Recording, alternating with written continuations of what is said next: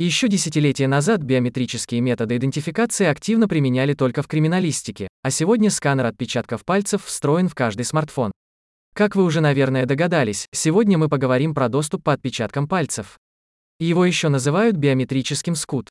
Как работает СКД по отпечаткам? Человек подходит к терминалу и прикладывает палец к считывателю. Прибор тут же сканирует отпечаток пальца, сравнивает полученный результат с хранящимися в базе данных отпечатками в виде шаблонов и так определяет личность. На все это тратится доли секунды. Если шаблон найден, то терминал подает сигнал на открытие замка.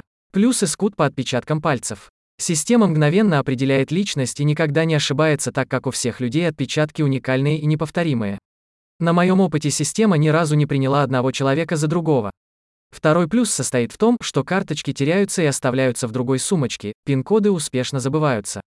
А вот палец сотрудник забыть дома не сможет. Ну и наконец, не нужно рыскать по карманам в поиске карты или искать в заметках на телефоне свой пин-код. Даже если руки заняты, освободить один палец и приложить его к считывателю не представляет труда. Не обошлось и без недостатков. Сканер отпечатков пальцев мог бы быть идеальным методом биометрической идентификации. Но есть один существенный минус. Довольно часто у людей встречаются какие-либо деформации подушечек пальцев. Например, у работников, которые работают с химическими веществами, отпечатки пальцев попросту отсутствуют так, как они растворились под действием агрессивных веществ.